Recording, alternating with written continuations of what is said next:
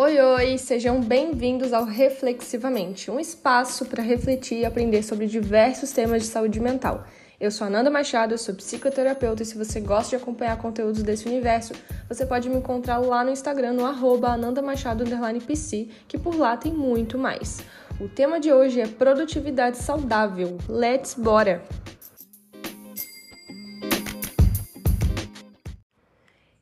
Então, minha gente, todo final do ano era a mesma coisa para mim. Eu pegava uma agenda limpinha, com cheirinho de nova, enchia o peito, falava para mim mesmo que tudo seria diferente para o ano que chegava, né? Traçava metas, sem pensar em qualquer estratégia, sem avaliar o esforço, a escalabilidade, né? Sem avaliar os resultados que cada objetivo me traria. Eu passei mais de 10 anos da minha vida sem concluir mais de dois itens das listas que eu fazia.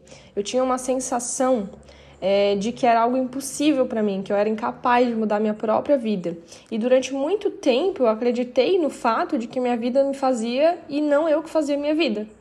É, um dia eu me deparei com a seguinte pergunta: o que eu realmente quero para minha vida? E cara, isso fez um boom na minha cabeça, sabe?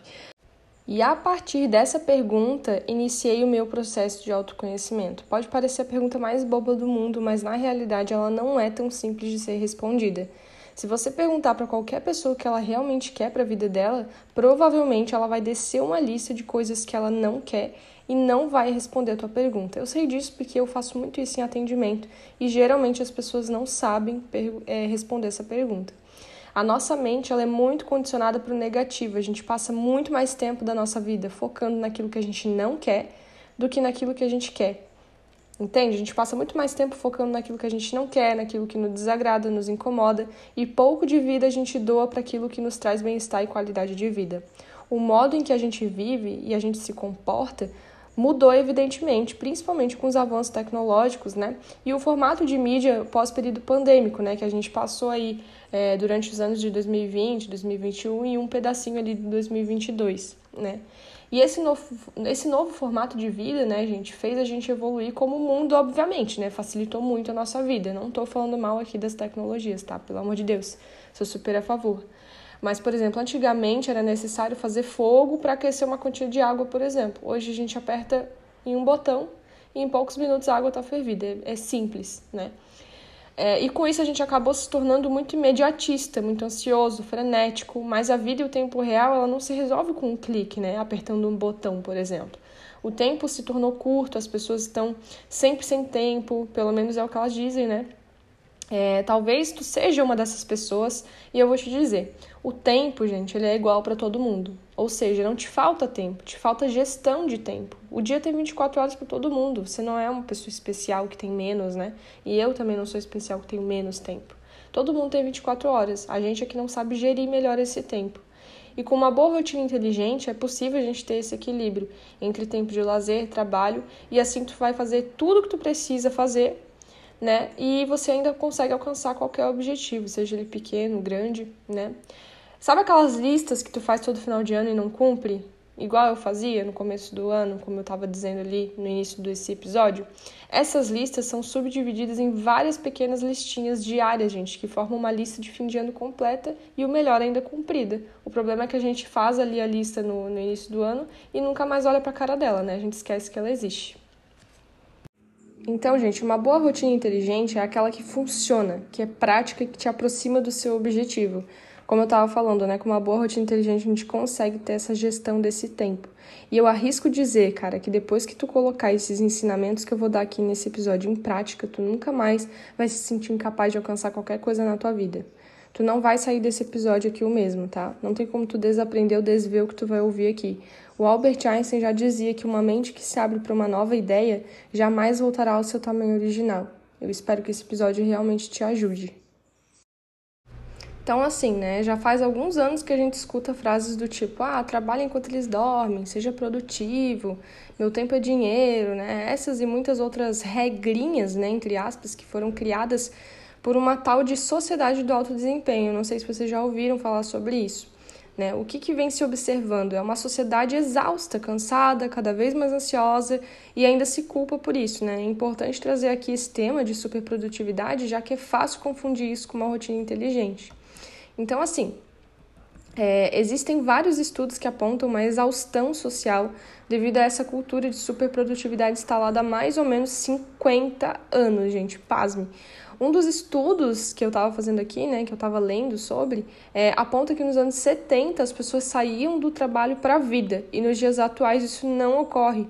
Nunca mais voltamos para a vida numa autocobrança interminável, né? Com o quadro pandêmico, como eu tinha comentado com vocês anteriormente, né, causado pela Covid-19, as pessoas tiveram que transformar suas casas em home office, né? Muitas pessoas passaram por essa realidade. E isso dificultou ainda mais essa conexão, essa desconexão, na verdade, né, com o trabalho. O descanso foi perdendo espaço, né? Segundo um psicólogo chamado é, Tiago Bloss, ele é um ele é um psicólogo social e ele estuda como que o indivíduo se forma na cultura em que vive. A sociedade do alto desempenho vem colapsando porque não sabe descansar. Isso foi uma fala dele, tá? Tanto que acontece uma contradição, gente. Por mais esgotada que esteja, quando chega a noite, a pessoa não dorme porque o cérebro dela ainda está super estimulado e não sabe como desligar. Tá se identificando aí com essa história? Eu, quando li isso aqui, meu Deus, gente, pensei, meu Deus, é muito isso. As pessoas estão vivendo dessa forma. Então é muito importante a gente estabelecer limites e encontrar um equilíbrio na nossa rotina, né? Ter uma rotina inteligente não é sinônimo de se ocupar 100% do tempo, né? E fazer parte dessa cultura que nos dá herança um derrame, transtornos mentais e outras doenças causadas pelo excesso de trabalho e estresse. A cultura da superprodutividade, por exemplo, ela nos traz uma nuance de competição frenética, se tu parar para prestar atenção, né?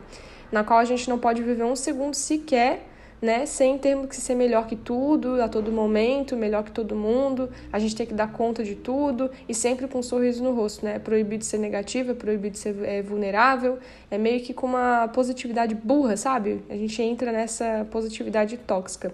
E é uma grande ilusão, né? Pensar que isso é sustentável para uma vida inteira, porque a gente é pessoa, a gente envelhece um dia e toda a nossa alta performance um dia vai deixar de existir né? Então, partindo do princípio que a gente é pessoa, que a gente é uma pessoa, um ser humano, é importante lembrar que a nossa rotina deve suprir as nossas necessidades diárias, né, de uma pessoa humana e não de uma máquina ou de um robô, né? E é possível encontrar um equilíbrio e a gente pode né? E deve, inclusive, é, saber mais sobre isso, né? Como que a gente pode fazer isso. E sim, gente, é possível encontrar um equilíbrio e ser mais produtivo de forma saudável.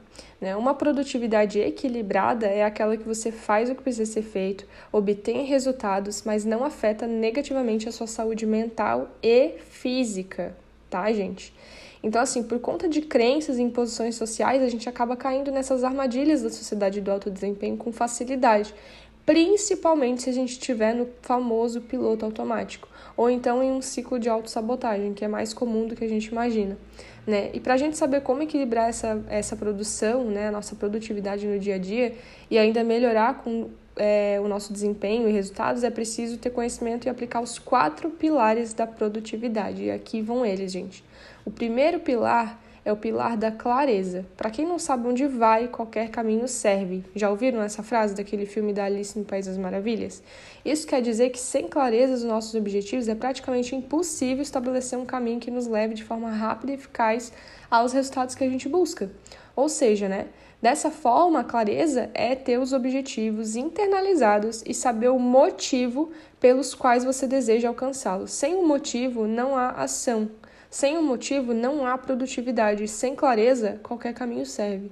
Tá? Então, o que, que é a motivação, né? Porque muita gente fala para mim, ai, eu sei o que eu quero, mas eu não, eu não me sinto motivado e tudo mais. Preste atenção na etimologia da palavra motivação. Motivo para a ação. Se eu não tenho um motivo pelo qual eu faço as coisas que eu faço, dificilmente eu vou manter a constância e a disciplina nisso, gente. Dificilmente eu vou também ter clareza sobre isso, certo? E aí vamos para o segundo pilar, que é o pilar do método. Esse é o momento em que você traça o caminho, é o como, né? Então a clareza é o que e o método é o como. Como que você vai chegar lá? Para a gente obter um bolo, por exemplo, para a gente fazer um bolo, a gente precisa juntar os ingredientes, né, nas quantidades específicas, misturar tudo e colocar para assar. Sem seguir esse passo a passo, a gente não vai ter um bolo como resultado final. Vocês concordam com isso? Dessa forma, a gente precisa produzir as causas, seguindo um método, um caminho, uma receita para obter um bolo, né? Ou seja, para obter um resultado. O mesmo serve para os nossos objetivos. A clareza é importante, mas de nada adianta a gente ter clareza se a gente não souber o que fazer com isso. Então, nesse pilar é onde ocorre a gestão de tempo. Como que você vai ocupar o seu tempo? O que você vai fazer com o seu tempo? Esse tempo ele te aproxima ou te afasta dos seus objetivos? As coisas que você faz te aproxima ou te afasta dos seus objetivos? É importante você pensar nisso. E aí nós temos o terceiro pilar, que é o pilar da mentalidade. Aqui é onde a gente aplica, amplia, na verdade, o nosso foco, tá? A mentalidade, ela nos ajuda a ter em mente os dois pilares acima. Então, ela ajuda a gente a ter em mente a nossa clareza, né? Ou seja, o motivo, os nossos objetivos e o método, como o que, que a gente precisa fazer para chegar lá, certo? Então, assim, a gente evita de se sabotar e aceitar as autossugestões que a mente nos dá para retornar para a zona de conforto, né? Para retornar para aquele piloto automático e aí acabar vivendo uma superprodutividade aí que não é saudável, né? Tendo em mente os nossos objetivos e o que precisamos fazer para a gente alcançar eles, a probabilidade que você procrastine o que precisa ser feito é bem menor. Nesse pilar, a gente pode usar técnicas que ampliam nossa capacidade de produção, como, por exemplo, eliminar possíveis distrações, filtrar a enxurrada de informações que a gente recebe diariamente através de redes sociais, televisão e etc. Aí nós temos por último, mas não menos importante, o quarto pilar da produtividade saudável, que é a energia. Nesse pilar é onde acontece a gestão de energia física e mental e emocional. É necessário fazer um balanço entre esforço e escalabilidade em cada tarefa a ser feita, para que a gente tenha mais qualidade, eficiência e menos desgaste ao mesmo tempo, para que a gente cuide da nossa saúde como um todo. Então, às vezes a gente se propõe a fazer coisas que pode até fazer com que a gente alcance nosso objetivo mais rápido, mas acaba com a nossa saúde mental, acaba com a nossa saúde física. Então é importante que a gente ache um equilíbrio entre o esforço e a escalabilidade. O que é a escalabilidade? É, a quantidade, é o quanto a gente escala aquele resultado que a gente gostaria certo? Então, de nada adianta a gente ter pressa, a gente ser imediatista e acabar com a nossa energia, com a nossa energia vital, né? Nossa energia física, mental, para alcançar aquilo mais rápido. Porque daí a gente alcança aquilo, mas aí quando a gente alcançar, a gente vai estar exausto, a gente não vai ter saúde mental para lidar com aquilo. Então, de nada adianta, certo, gente? Então, assim, engatei a primeira e fui embora, né? Falei, falei, falei, tagarelei. Mas se você tiver alguma dúvida sobre esse episódio ou quiser saber um pouco mais, já me segue lá no Instagram, arroba nandamachado_psi. Eu tenho também uma mentoria chamada Mentoria Rotina Inteligente, onde eu te ajudo a colocar em prática uma rotina que te aproxime dos seus objetivos, né? Que, é que faça você alcançar resultados, uma rotina que faça você é, fazer tudo o que precisa ser feito sem procrastinar, né? Para que você consiga virar o jogo da procrastinação e alcançar qualquer resultado que você queira alcançar. Então, se você tiver dúvidas sobre isso, se interessou, acha que essa mentoria é para você, quer saber sobre, já me chama lá no direct no Instagram, tá? Que eu vou conversar com você sobre isso. Espero que vocês tenham gostado desse episódio, espero que você tenha conseguido adquirir informações aí é, importantes para que você possa é, ser mais produtivo de uma forma saudável. E eu te espero no próximo episódio, gente. Um grande beijo para vocês e tchau, até a próxima semana.